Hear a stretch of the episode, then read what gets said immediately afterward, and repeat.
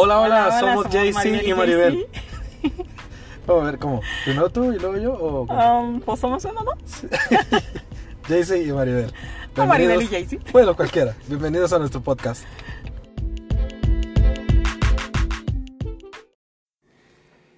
Ok, bueno, ah, pues el día de hoy estamos contentos y honrados. ah, gracias a Dios que nos da la oportunidad de, ahora sí que viajar hasta Morelos para estar acá con dos grandes personas de, de fe, personas que admiramos y que amamos mucho, Iñaki y Mati. Gracias, gracias por la oportunidad de, de, de estar aquí y que podamos grabar esto. No, pues gracias a ti por estar aquí con nosotros. Gracias, gracias. es un honor para nosotros también. Sí, y la verdad que yo, aparte de admirarlos por, por quienes son como personas, eh, algo que yo siempre he visto en ustedes ha sido el corazón que tienen para las personas. Y yo creo que por eso siempre nos sentimos así bien amados, ¿no? Y, y ese corazón los ha llevado a trabajar en un ministerio que a veces pareciera, desde mi punto de vista, no sé qué piensas tú, que está como olvidado o relegado eh, actualmente. Y que, que honestamente que si no fuera por este ministerio, muchas de las iglesias actualmente no existirían. ¿sí? Entonces este ministerio está hablando acerca de misiones. Y mucha gente va a decir, ah, caray, pues misiones, ¿qué será misiones? ¿No? A lo mejor ya han de pensar en el centro comercial que De tenemos Ciudad allá en Juárez. Ay, sí. No, no, nada que ver. ¿Qué son misiones? Primero. Bueno, misiones, eh, podríamos decir que lo que el concepto que se tiene es nada más que se va a ir a un lugar en específico a predicar la palabra de Dios y de esta manera pues fundar una iglesia. Mm. Eso es lo que normalmente se piensa, ¿no? Y normalmente pensamos que las misiones son en lugares lejos de nuestra casa. Y muchas veces sí es así, pero muchas veces pues no. Muchas veces las misiones están cerca nuestro, ¿no? A lo mejor está en tu barrio, está en tu lugar de trabajo, eh, puede estar en, en muchas partes, ¿no? Como dice en el versículo de Hechos 1.8, dice, me seréis testigos en Jerusalén, en toda Judea, en Samaria y hasta lo último de la tierra.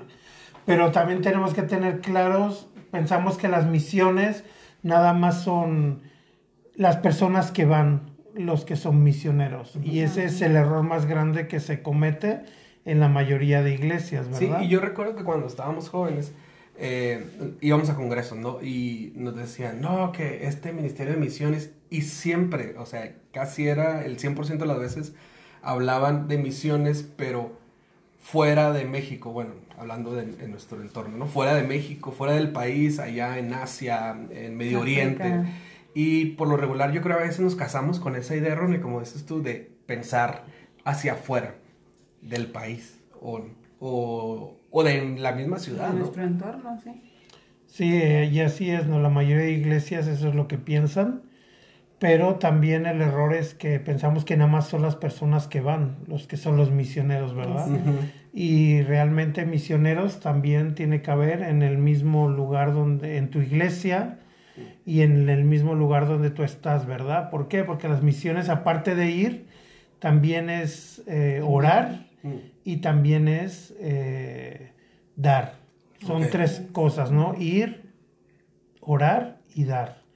Entonces tú puedes ser un misionero en tu iglesia, orando por misiones, orando por misioneros de tu misma iglesia o de tu misma denominación, o bien de misioneros que están en alguna parte trabajando, ¿no?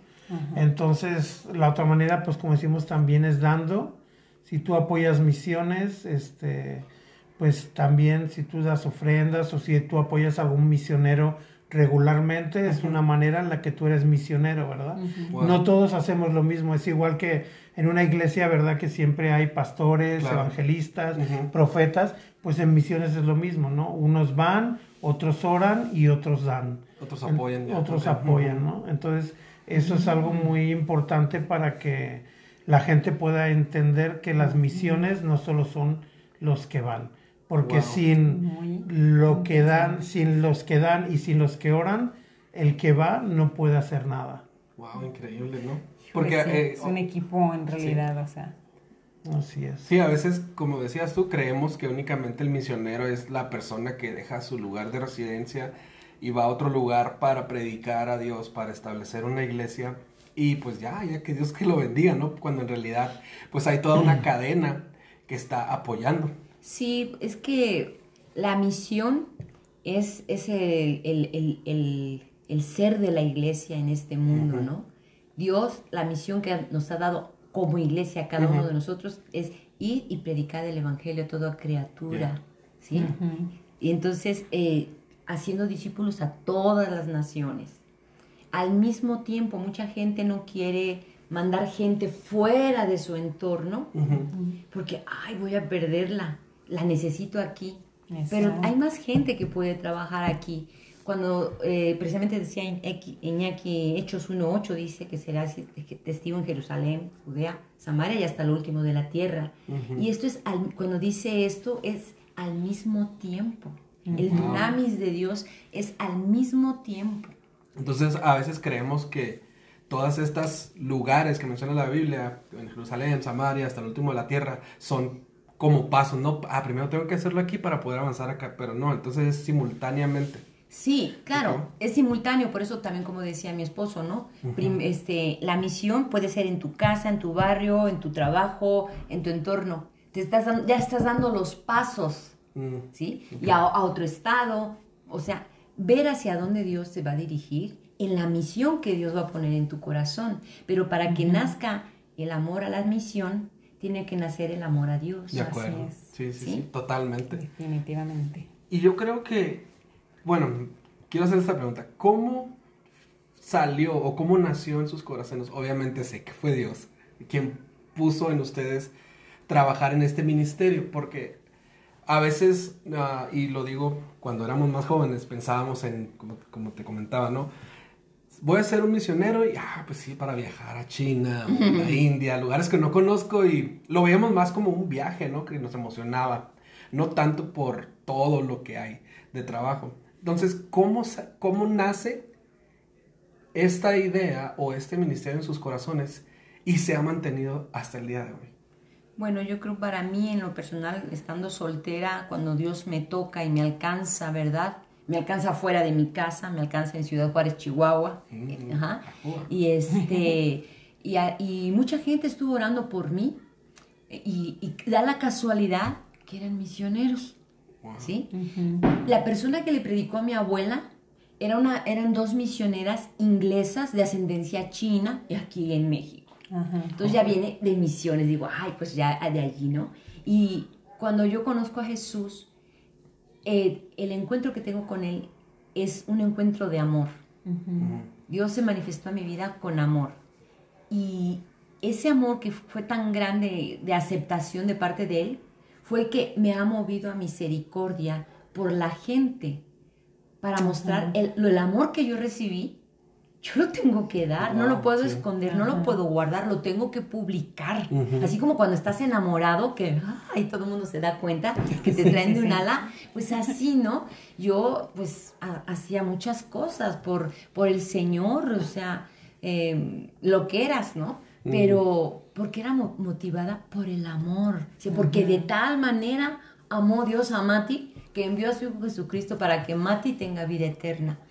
Y la primera vez que fui a un encuentro misionero, este, nos pasaron mm, este, precisamente una, un una película acerca de diferentes lugares de necesidad en el mundo. Y claro, como tú decías, hablaban de la India y yo, mi corazón empezó a latir por la India, India, India, India para arriba, India para abajo, pero pues aunque oré mucho tiempo por ir a la India, Dios no me abrió las puertas a la India. Wow. Estuve trabajando aquí en México y cuando me dijeron que había una oportunidad de ir a España, yo dije, pues si Dios quiere, pues, pues iré a España porque yo no tengo dinero, pero si tú quieres. Entonces Dios proveyó para que fuera a España. Y Dios ha provisto siempre para todos los lugares, pero nunca he ido a la India. Wow. Sigo orando por India. Paréntesis. Sí. Ahí ese viaje a España es donde conociste a este guapo caballero. Sí, ¿tú crees? Ok. O sea, De ahí se lo robó. El Señor me dio, me dio esa misión. ¡Ah! Operación matrimonio. Operación Ah, matrimonio. no, fuiste la víctima y ni cuenta. No, realmente no era mi propósito en ese momento para nada. Pero los caminos de Dios, dice que el que es nacido del Espíritu no sabe ni de dónde viene ni a dónde va. Y yo nunca pensé ir a España, pero Él me llevó. Entonces hay que estar dispuestos, ¿no? A, que, a ser guiados por el Espíritu y Él va a ir abriendo el camino. Solamente es que tú estés conectado con el Padre para ser obediente a, a ese llamado y que no seamos como Jonás. Y, y desgraciadamente, pues, este, muchas veces em, el gran pecado de la iglesia, creo que eh, en las misiones es la gran omisión. Ok. Omiten ese, ese llamado. Wow, increíble. Iñaki. Bueno, en mi caso, también cuando me convertí, al poco tiempo me invitaron a una campaña eh, de verano. Eh, nosotros siempre hemos trabajado con la misión de Operación Movilización, OM, Ok. desde años ancestrales, ya desde, desde el, desde el siglo pasado. Eh, seguimos trabajando con OM, de una manera o de otra siempre hemos estado presentes, ¿no? Y ahí en una campaña de OM en España es donde nos conocimos. Entonces, bueno, yo, la- yo antes de conocerla ella había ido a otra campaña, allá mismo en España, en otra, en otra provincia. Y ahí fue cuando Dios habló a mi corazón, ¿no? Y siempre, yo siempre he dicho lo mismo, cuando Dios te habla de misiones, te amplía la visión. No es algo que te, quede- te puedes quedar igual que como estabas. o sea, si tú lo pruebas, sigues. O sea, es muy raro la gente que, que a lo mejor ha empezado a ir a campañas o a hacer actividades misioneras y luego, ah, no, pues ya no, ya no lo hago, ¿no? O sea, ya, ya me cansé. Realmente Dios te abre la, la visión y ya nunca vuelves a ser el mismo. Realmente volver a estar nada más en una iglesia, este, Cerrado. nada más viendo hacia adentro, Hacia adentro. Hacia adentro. este, ya no, no puedes, o sea, no te sientes bien, ¿no? Entonces tu visión ya cambió. Sí, sí, sí. ¿Sabes? Algo, este, dice el Señor, que Él envió a su Hijo. Él fue el primer enviado, el Sí. primer misionero. Bajó del cielo, enviado por su Padre, apoyado por su Padre, para que todos pu- pudiera, toda la humanidad Wow, pudiera ser redimida. ¿no? Entonces, eso es, ¿no? Entonces yo cuando oraba por un compañero, yo le decía, pues que tenga el mismo sentir que yo, porque pues si él siente una cosa y yo siento otra, pues no vamos Sí, a pues, sí. funcionar. Y pues nos conocimos en la misión, ¿no? Y, y por eso es que estamos Qué padre. aquí. Mm, qué padre. Sí, y como ahorita que mencionaste también de, de que ya no puedes dejar de hacerlo, recuerdo que una persona eh, una vez me dice, es que cuando conoces más a Dios te haces adicto de eso y cuando eh, das o experimentas algo eh, diferente con Dios, o sea, es como una droga porque ya no puedes dejar de hacerlo, o sea, y quieres más y más y más, o sea, si ayudaste, bueno, al menos a nosotros nos ha pasado de que a- ayudamos a alguien y así como que, ay, qué chida, o sea, fue de bendición tanto para el que ayudamos y para nosotros también, o sea, nos hemos dado cuenta de que Dios se encarga de, de nuestras necesidades. Así es. O sea, sí, porque nosotros no vemos, eh, como que no trabajamos para buscar lo nuestro, sino para, ok, si Dios nos ha dado, pues es para tener lo suficiente y para bendecir. Entonces cuando lo haces, o sea, y ves todo lo que pasa alrededor, o sea, tanto espiritualmente como naturalmente, dices, ay, no manches, pues hay que seguirlo haciendo y seguirlo haciendo. Y ya, no puedes vivir sin eso, ¿no? O sea, pienso que algo así es en, Sí. en las misiones. Ujú. Exacto, por ejemplo, cuando yo tuve el llamado a irme de tiempo completo en las misiones, a mí mi padre me dijo, pues sabes qué, aquí se acaba todo, olvídate, no, no cuentes económicamente conmigo para nada. Y yo, "Ah, claro, mi padre no era cristiano, y yo dije, wow. Y luego pues no tenía un- una iglesia que me apoyara. Eh, Se, acaba, se había acabado esa congregación, Ujú. estaba en el aire, ¿no? Pero un requisito en la misión era yo que tuviera un apoyo. Y yo dije, Señor, pues no lo tengo, pero yo sé que tengo el llamado. Tú me dijiste que hiciera como el pueblo de Israel, que cruzara el río Jordán y que, me mojara los tobillos y, y que diera pasos un tiempo atrás. Ya lo había escuchado. Pasaron como dos años Cuando nuevamente alguien me dice, pero pues hay que dar el paso de fe, de una vez entra y me repitieron esa misma palabra y dije, ya dos veces Dios me lo dijo, no puedo desobedecer, yo tengo que obedecer a ese llamado de amor, ¿no? Y hasta aquí, Él me ha sostenido, nos ha sostenido y, y, y hemos podido conocer tanta gente y tantas experiencias, tantas cosas maravillosas cuando tú estás dispuesto, cuando tú estás Así dispuesto a darte, porque lo más importante que. Dios quiere es a ti mismo. ¿Para qué? Para cumplir su propósito, extender su reino y pues Wow. por eso es que estamos aquí Sí. este, Buenísimo, juntos. buenísimo. Y bueno, hablaron de, de sus comienzos. Actualmente, actualmente, ¿qué es lo que están haciendo en la iglesia local y en el entorno? ¿Qué es lo que están haciendo? Bueno, ahora estamos en la iglesia Palabra Viva aquí en Cuernavaca, Morelos, y nos encargamos del área de misiones, del Ministerio de Misiones. Y básicamente eh, estamos enfocados en la misión que hay en la Sierra Mixteca. Es una de las áreas en las que estamos. Y en esa área, aunque ahora ya hay un pastor mixteco, gracias a Dios, ya hay un pastor allá. Que salió, supongo, del, Del- grupo. ustedes, de su grupo. Sí, así es. Entonces, nosotros nos dedicamos a apoyarlos, vamos cada X tiempo a visitarlos, este, a ministrar, a Enseñar. compartir, a enseñar, lo que nos piden ellos, ¿no? Lo que, las necesidades que nos pidan. Y bueno, estamos enfocados en lo que es la Sierra Mixteca. También había otra misión con la que colaborábamos en Coatepecarinas, en el Estado de México, pero ya también hay un pastor. Entonces, pues ya, ya poco a poco vamos cambiando, ¿no? Y lo que estamos también enfocados en, en conseguir recursos para Turquía. Tenemos dos Wow. misioneros en Turquía, un matrimonio en Esmirna, y pues estamos eh, trabajando para conseguir recursos, ¿no? Porque a veces no es suficiente los apoyos que se reciben y si es suficiente, tam- pues eh, intentamos enviar algo más porque, por ejemplo, ahora con el terremoto que hubo en Turquía, pues ellos están apoyando a los vecinos, Claro. a los amigos con les dan unas tarjetas que son como para, Vales para Como vales, como vales. como vales de comida para ayudarlos, ¿no? Y, pero pues todo eso cuesta dinero, Sí, ¿no? claro. Sí. Entonces es la manera en la que ellos están ahora trabajando allá y pues nosotros desde aquí intentamos generar algo de ingresos Ujú. o recoger ofrendas o a ver qué hacemos este para poder Ujú.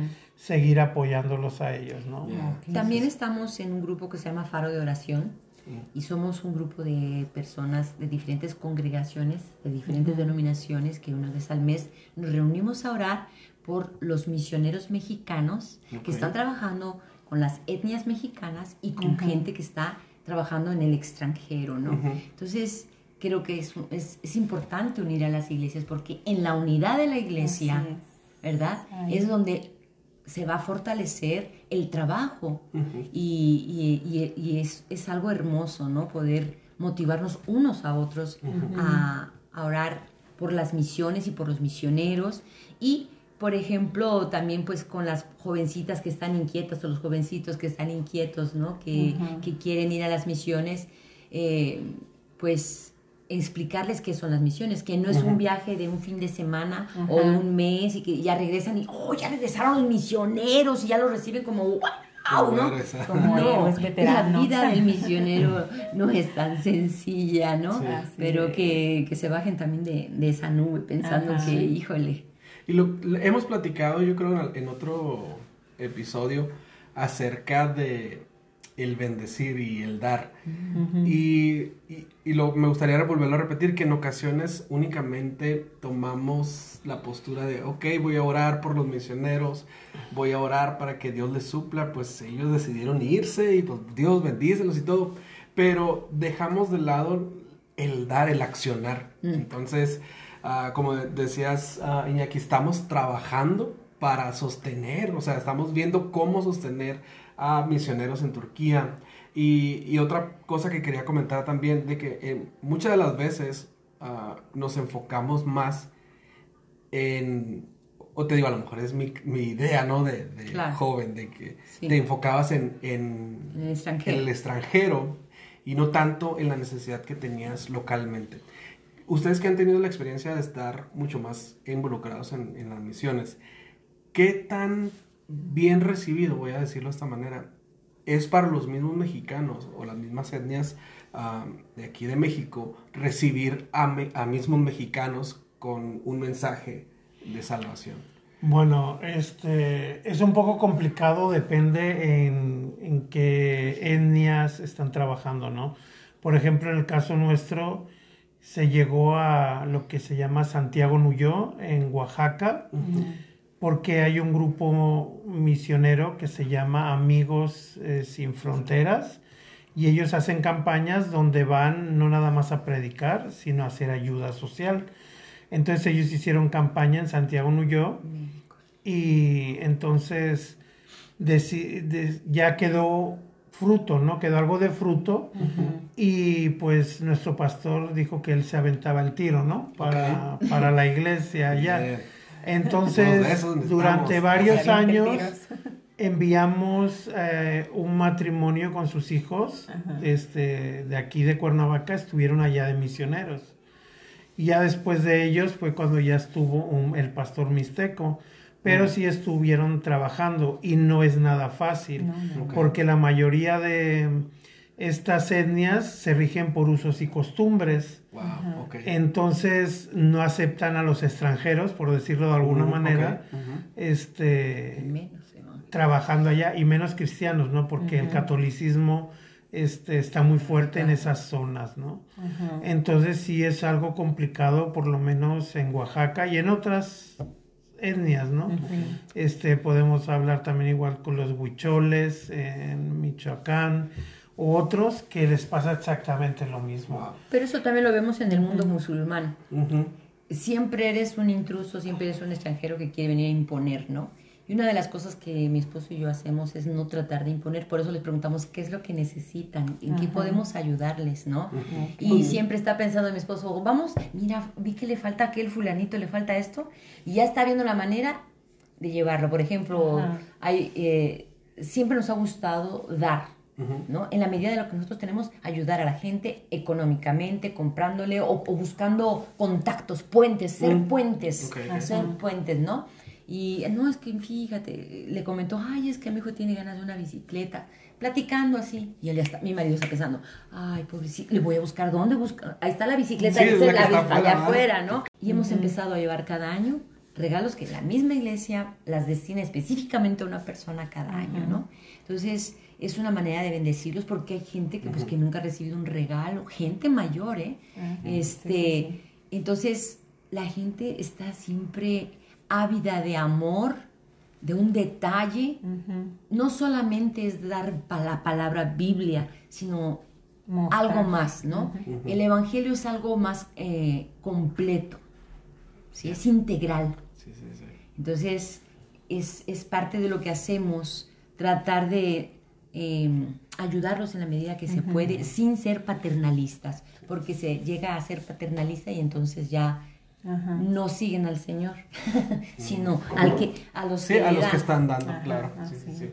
Y yo creo que es importante estudiar, al menos el- la persona que va a aventarse, voy a decirlo así, como misionero en el extranjero, sería importante estudiar, como decías, las costumbres y ver qué tan bien recibido soy, si soy mexicano en aquel país, este, no sé, e investigar, que a final de cuentas eso a Dios no le importa, ¿no? O sea, si te topas a, a un musulmán y le hablas y él te ve y Dios lo toca y se- es transformado, ¿no? A final Dios no le, no le importa esa parte, pero creo que sí sería importante o no. Sí, no, mira, cuando Dios te llama, este, tienes que entender que como llamado que eres, tienes que estar preparado.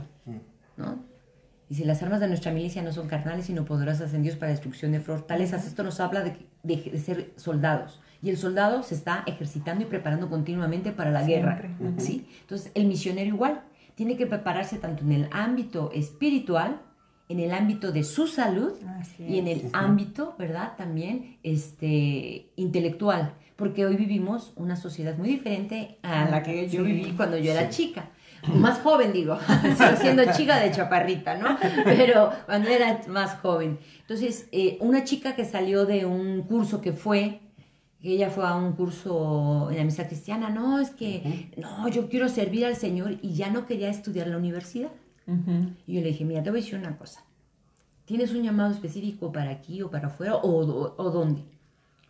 Dice, no, pues yo creo que en el extranjero. Le digo, bueno, pues mira, te voy a decir, necesitas prepararte porque muchas veces para que te den un visado en el extranjero y que puedas entrar a ese país, tú tienes que ir con un, con un título para decir que vas a trabajar de algo para que te dejen entrar, porque si no, no te van a dejar entrar y no vas a ser efectiva. O también para no ser una, una carga completa este, a tu congregación, si es una congregación que no tiene recursos, este, que también tú puedas ayudarte a ti misma. Y, es, y precisamente ahora este, entró a estudiar este, ciencias de la comunicación. Le dije, tienes que ver también cuáles son las carreras afines para que tú puedas este, crear un puente para con la gente, ¿no? Entonces, creo que es importante tanto la preparación intelectual, también la, la, preparación teológica, porque si no conoces las escrituras, mucha gente que no se ha preparado estando en el extranjero, siendo cristianos, se han vuelto musulmanes. Wow. ¿Por qué? Porque les faltó conocimiento de las escrituras. Entonces hay que tener cuidado, hay que prepararse, porque como hijos de rey tenemos que ser personas de excelencia. Sí, y algo muy importante también es que se tienen que preparar en la cuestión lingüística, ¿no? Porque muchas veces, depende a qué país vas, este, necesitas hablar el idioma del país. Sí, sí, sí. Entonces, por ejemplo, en el caso de Víctor y Judith, antes de llegar a Turquía, tuvieron que estar un año en Inglaterra aprendiendo bien el inglés. Un año, o sea, no dos meses o tres y ya, ¿no? Sino estuvieron como un año y ya después se fueron a Turquía, que ahora ya hablan turco, ¿no? Ahí van, ahí van, ¿no? Este, pero este, pues es una preparación que se requiere, ¿no? Para cualquier tipo de trabajo en el extranjero también. Un ejemplo, perdón, muy, muy así rapidísimo. Dios, mandó a su hijo Jesús para que se hiciera hombre y hablar el mismo idioma que, que, la gente. Sí. Entonces, la importancia es que hablemos el mismo idioma para que los demás entiendan. Llegó una vez un misionero a un país y le dijo, no, este, pues yo traigo, ah, sí, oye, ¿cómo que traes la palabra de Dios? ¿Por qué Dios nunca nos ha hablado en nuestro propio idioma? Así le dijo al misionero, ¿no? O sea, si es Jesús, si es Dios tan real como tú dices, ¿por qué no me habla en mi mismo idioma? Exacto. Qué pues tremendo, ¿no? Entonces, si te vas a ir a algún lugar, sea con los otomíes, con los eh, tarahumaras, choles, te vas a ir a Turquía, te vas a ir a mm, Japón, a donde te mande, tienes que aprender el idioma, tienes que echarle ganas. Porque si no, y las costumbres, no vas a poder este, fluir sus costumbres, a culturizarte, no querer ser siempre de tu nacionalidad. Es tu identidad, sí, pero ahora tiene la identidad del reino. Jesús se negó a sí mismo para ti, para mí, para el mexicano, y se hizo a cada uno de nosotros por amor. Sí, definitivamente. Wow, wow. no, es que Hasta uno está aprendiendo. Sí, la verdad es que te quedas sin palabras y más porque, como te decía, o sea, nosotros vemos el Ministerio de Misiones y regularmente nada más pensamos de que, ay, pues está allá y esto, y, y pues qué padre, los misioneros están en otro país disfrutando, y cuando te das cuenta de todo lo que pasa detrás, dices, oye, pues es demasiado que ni siquiera estamos haciendo nuestra parte, al menos hablo por, por mí como cristiano que asiste a una congregación y que no tiene el llamado de ser misionero, digo, no estoy dando o no estoy apoyando como debería a mis amigos, a mis hermanos misioneros. Tenemos que orar como iglesia, que haya un despertar en el liderazgo, pensar en que el reino no es de una denominación o de una tendencia cristiana, es el corazón de Dios latiendo. Sí, y siempre ha sido, o sea, esa es la instrucción, id y, y vayan y prediquen, ¿no? O sea, esa es la instrucción. ¿Cómo perciben ustedes la iglesia actualmente, y no hablo de su iglesia local, sino en general, con respecto a misiones, ¿cómo podríamos nosotros apoyar las misiones o hacer una diferencia para que el trabajo que están haciendo los misioneros sea efectivo? Pues como decíamos al principio, ¿no? O sea, no nada más es ir, sino también podemos estar orando, que es muy importante, y ofrendando, pues para apoyar, ¿verdad? A veces es bueno lo que ha funcionado, que nosotros en la misión hemos procurado ir haciendo, es hacer compromisos de, a veces de un año, seis meses, lo que uno ponga, Dios ponga en tu corazón, de estar apoyando a un misionero con esa cantidad, ¿no? Con una cantidad determinada. Entonces, eso es, pues dices, durante un año voy a apoyar este, a alguien que está, por ejemplo, a Víctor y Judy que están en Turquía con 500 pesos al mes, ¿no? Y eso es una manera en la que tú puedes estar colaborando. Evidentemente, hay iglesias que tienen visión misionera, nuestra iglesia, cuando llegamos aquí a Cuernavaca, si nos quedamos aquí en la iglesia de Palabra Viva, fue precisamente por la visión misionera.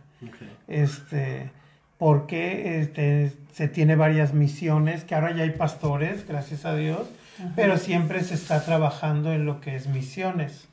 Entonces, esa fue la decisión principal para nosotros, ¿no? Este, de decir, ah, pues nos vamos a quedar aquí. Sabemos que quizá no son las iglesias perfectas en ningún lado, pero este, eso eh, apoyaba lo que era nuestra misión, visión. Algo que, que, tú decías, ¿no? Que, es lo que vemos en la iglesia, yo creo que no nada más en este tiempo, sino desde hace muchos años, es, es que este dicho dice que santo que no es visto, santo que no es adorado. Mucha gente al principio se compromete con un misionero. No, sí, sí, lo voy a apoyar. a mí me lo hicieron. A mí me lo hicieron. Y, yo voy a orar por ti, y yo te voy a mandar. Y, y al principio empieza, pero luego desaparece. ¿no? Y te quedas, pues, dependiendo de Dios y gracias a Dios que Dios es suficiente. Pero eh, la iglesia son las manos y los pies de Dios. Somos un cuerpo. Los misioneros no son personas que trabajan fuera de la iglesia, todos conformamos un, cuerpo en el, eh, y ministerios dentro de la iglesia, ¿no? Pero a veces no se cree así. Mucha gente dice, no, me van a dejar sin, sin diezmos acá, este, sin ofrendas, ¿no? Este, o se me van a ir los jóvenes y yo necesito a los jóvenes, ¿no? Entonces yo creo que como aparte de orar, dar y enviar, hay que capacitar y sembrar en el corazón de cada creyente que cada uno somos misioneros y que somos responsables de esa gran comisión. Por, la oración, eh, una de las oraciones eh, que dice el Señor, rogar porque el Señor envíe obreros a la mies, porque a la verdad la mies es mucha y los obreros son pocos. O sea, ya Dios se daba cuenta que, que, son pocos, que hace falta impulsar más obreros. No está diciendo nada más de gentes fuera, también dentro de tu iglesia, trabajar, porque hay mucha gente que se pasa toda la vida en una congregación sentado sin hacer nada, pero dice que es cristiano. Pero si tú eres cristiano y has entendido el mensaje, sabes que también tienes un llamado de evangelizar a tu vecino. Y esa es la primera misión. Algo que nosotros hemos querido hacer desde que estamos en misiones precisamente es eso, ¿no? Este, que la gente, ver que haya gente que realmente adquiera esa visión misionera, ¿no? Con nosotros siempre organizamos los viajes misioneros, no siempre viene la misma gente, pero lo que intentamos precisamente es que los que vengan es porque tienen el corazón para ir, porque anteriormente, por ejemplo, la iglesia, el viaje lo pagaba lo que era la iglesia. Entonces siempre se subía gente a la camioneta a pasear, pues ¿no? Pero cuando llegamos nosotros empezamos a cobrar para ir a la misión. Y entre todos pagábamos los gastos, ¿no? Los gastos de gasolina, de comida, de lo que se les lleva a los hermanos, de todo, ¿verdad? Entonces ya nos empezó a subir mucha gente al viaje, ¿verdad? una depuración ahí. Entonces realmente que se vio quién realmente tiene, el corazón. Que a veces no siempre vienen a todos los viajes por cuestiones de trabajo, a veces económicas, pero hemos visto como poco a poco sí se ha ido conformando un poco un grupo, ¿no? de gente que más o menos sí son los mismos que vienen a los viajes, ¿verdad? Entonces es una manera de que hemos hecho para ver quién realmente tiene el corazón misionero, ¿no? Así es. Bueno, pues un, paréntesis en esto. Eh, si al, de los que nos están escuchando y todo eso, eh, si alguien quisiera apoyar este, esta misión, o sea, este ministerio, eh, pues puede enviarnos un mensajito aquí al canal y pues le, podemos pasar la información eh, de las personas para que se pongan en contacto y pues puedan apoyar de la manera que puedan. De verdad, o sea, creo yo que, que así sean 20, 50 pesos, lo que sea, de verdad que hace la diferencia. O sea, tú no sabes, o sea, las cosas que pasan a veces los misioneros y, y que a veces si, reciben un dólar, dos dólares, o sea, para ellos es así como que, wow, la salvación del día, ¿no? este, Puede ser la comida. Ajá, o sea, puedes hacer la diferencia porque si somos honestos, a veces nos estamos gastando ahí en cochinada pues y media, ¿no? Antojos que a veces ni nos gustan y los tiramos a la basura o lo que sea. Como el puñuelo que compraste. Ándale, así. compré un puñuelo aquí en Cuernavaca y no me gustó. o sea, y, y, de verdad, o sea, para otra persona eso puede ser súper valioso. Entonces, pues, eh, mándanos un mensajito si gustas. Sí, y yo creo ya para, para cerrar, me, me queda bien claro y, y, no por la conversación que hemos tenido, sino ya hace tiempo he estado sintiéndome inquieto y, y creo que es parte de lo mismo, es cambiemos la manera de hacer iglesia, porque definitivamente nos estamos acostumbrando a hacer iglesia hacia adentro, a hacernos sentir bien, a sentirme cómodo, ah, el aire, esto y lo otro, que no estoy en contra, no me malinterpreten con, con esto, pero la porción más importante que Dios nos dejó se está quedando olvidada y por eso hay pocos sí, pues, Ser manos y pies, ¿no? Sí, eh, ser manos y pies, este, ser los obreros que, aunque sea de los pocos, pero ser esos y hacer iglesia hacia afuera. Exacto. todo, que todo el ministerio de Jesús, él iba a la sinagoga por, y cumplía con la parte religiosa, ¿no? Pero su, su, su ministerio siempre fue hacia afuera. Y se cayó la iglesia en en una época de unos años atrás para acá, en todo hacia adentro, todo hacia adentro, ¿no? Cuando la, la, iglesia es la respuesta a la necesidad del mundo, como Jesús es la respuesta. Entonces, cada uno de nosotros somos pequeños Cristos, la respuesta, porque Jesús vive en nosotros. Ah, al vecino que veo que a lo mejor está tu vecina enferma, pues llévale un taquito, llévale un pastelito, que ves que está enferma, que está enyesada, pues eso también es hacer misiones. es la misión de amor. Así se empieza.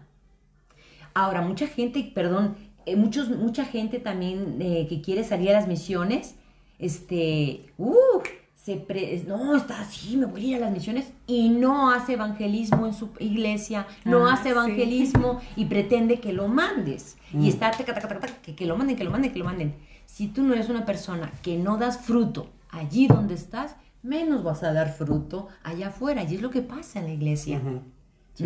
Y también ver mucho hacia adentro, no, mucha estructura, es, mucha comodidad, que estén cómodas las sillas, que, o sea, como tú decías, no estamos en contra, pero a veces se invierte tanto en la infraestructura del templo, eh, donde te, la construcción, de la iglesia. que te olvidas y que con eso podrías a lo mejor estar sosteniendo en India este, a gente para evangelizar, eh, en, en, África, este, yo he conocido mujeres y hombres que los, Dios los ha llamado y se han tenido que regresar porque dejaron de recibir su apoyo. Ahorita hay una chica en el barco de Operación Movilización Mexicana de Veracruz que, que, bueno, está en su, año, en su primer año y mucha gente se comprometió, pero ahora con esto del COVID se han rajado.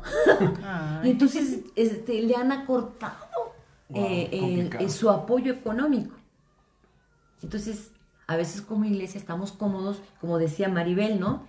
pues comiéndome mis papitas y que no falte la coca santa en Por la favor. mesa o este o que tengo que pagar mi Netflix o, Claro. o sea Sí, sí, son sí. caprichos son cosas extras no son cosas necesarias cuando a lo mejor por eso extra puedo de alguien más. ah como tú decías hace rato puedo hacer la diferencia Sí, no Sí, entonces totalmente. Siempre hay una frase que me gusta mucho y quiero cerrar con esa que dice que la tierra espera la manifestación de los hijos de Dios. Y definitivamente es real, real. Gracias. Muchas gracias. No, al contrario, gracias, gracias por darnos, darnos, tiempo. Es una bomba. que el Señor los bendiga mucho. Bye, que sigan con todo bendiga. esto. Bye bye.